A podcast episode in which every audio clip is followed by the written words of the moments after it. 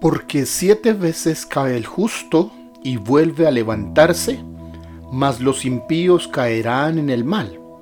Cuando cayere tu enemigo, no te regocijes y cuando tropezare, no se alegre tu corazón, no sea que Jehová lo mire y le desagrade y aparte de sobre él su enojo. Los versos que acaba de escuchar corresponden a Proverbios capítulo 24 16 al 18. Tengan todos un buen día. Estamos iniciando este tiempo devocional haciendo esta lectura de estos versos. Se presenta una diferencia en la manera en que el justo asume sus fracasos.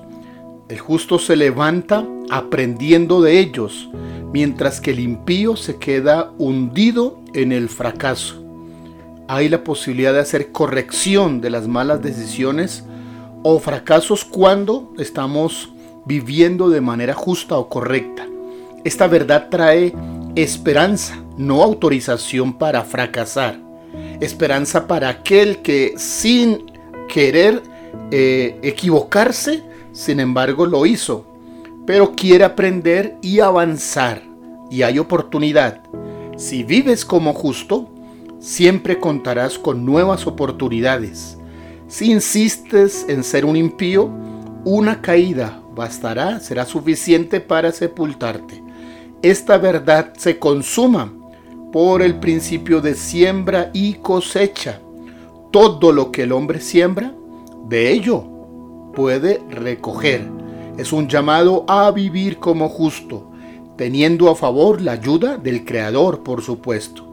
El justo se levanta porque cuenta con la gracia de Dios sobre él. El impío se entierra porque no cuenta con quien le ayude. Al otro lado de la balanza también está la advertencia de no celebrar a manera de venganza por el fracaso del que consideras tu enemigo o adversario. No es agradable a Dios que te regocijes del fracaso de otro ni siquiera de tu enemigo. Por más merecido que pareciera, le correspondes a Dios hacer justicia, por lo que la Biblia te advierte, nos advierte no pecar, alegrándonos en el tropiezo de otros. El término no sea que Jehová lo mire significa que Dios puede aún interpretar los gestos de nuestro corazón ante la mirada de Dios no se escapa ni siquiera lo que está al interior del corazón. Es una manera de equilibrar la bendición que tienes por poder levantarte como justo aunque fracases y al mismo tiempo proteger el corazón de no vengarte del fracaso de otros. Pasando a los versos últimos de Proverbios 24, del 30 al 34 hacen una observación interesante sobre la pereza. Note lo que dice la escritura. Pasé junto al campo del hombre perezoso y junto a la viña del hombre falto de entendimiento. Y he aquí que por toda ella habían crecido los espinos, ortigas habían ya cubierto su faz, su cerca de piedra estaba ya destruida. Miré y lo puse en mi corazón, lo vi y tomé consejo. Un poco de sueño, cabeceando otro poco, poniendo mano sobre mano otro poco para dormir. Así vendrá como caminante tu necesidad y tu pobreza como hombre armado. El perezoso es falto de entendimiento se le llama allí ignorante. Deja llenar su parcela de maleza. Lo que tenemos, por más pequeño que sea, debemos cuidarlo.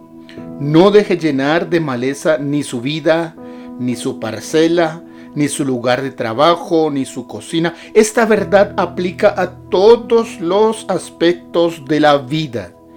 Tener la cerca destruida es dejar aberturas por donde podría ingresar el mal. El ladrón actúa por la ocasión. Dormir más de la cuenta puede ser problema de pereza. No deberías tener un policía para llamarte. Deberías disciplinarte para levantarte a una hora adecuada. La falta de diligencia y de esfuerzo pueden estar invitando a la pobreza a vivir en tu parcela. La pereza es uno de esos inquilinos que cuando lo dejan estar allí, pocos días, nunca cumplirá con la renta y nunca querrás salir de allí. No le des hospedaje en tu vida, te causará problemas. Hay creyentes culpando a otros de sus fracasos y no entienden que en realidad es su pereza, la falta de diligencia, la que la, los ha estado empobreciendo.